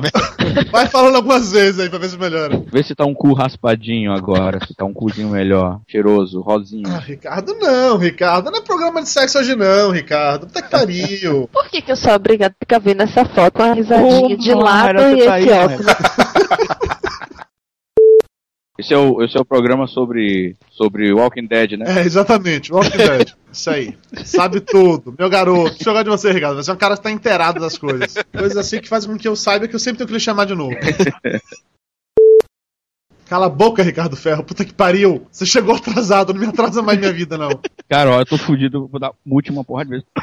E eu achava que o pauta livre news era bagunçado, né? Mas eu tô me sentindo em casa agora. Porra, Panda, você tá aí, velho? Ah, meu Deus do céu. Acabou, viu? Começou a gravar Cara, já. deixa eu ler a porra da pausa, da pauta. Você não precisa ler pauta nenhuma, não, Ricardo Ferro. Aí, vou começar agora. Acabou. Tchau. Uma prova de que o Skype tá maluco é de que toda vez que Ricardo Ferro fala, o negocinho que fica piscando é do seu panda. É, que também acontece Lá comigo. ele? Que negócio é esse? Que eu falo e o negócio do Panda fica piscando? Tá excitado, Panda? Papo de Gordo. Com a gente é menos comida e mais conversa.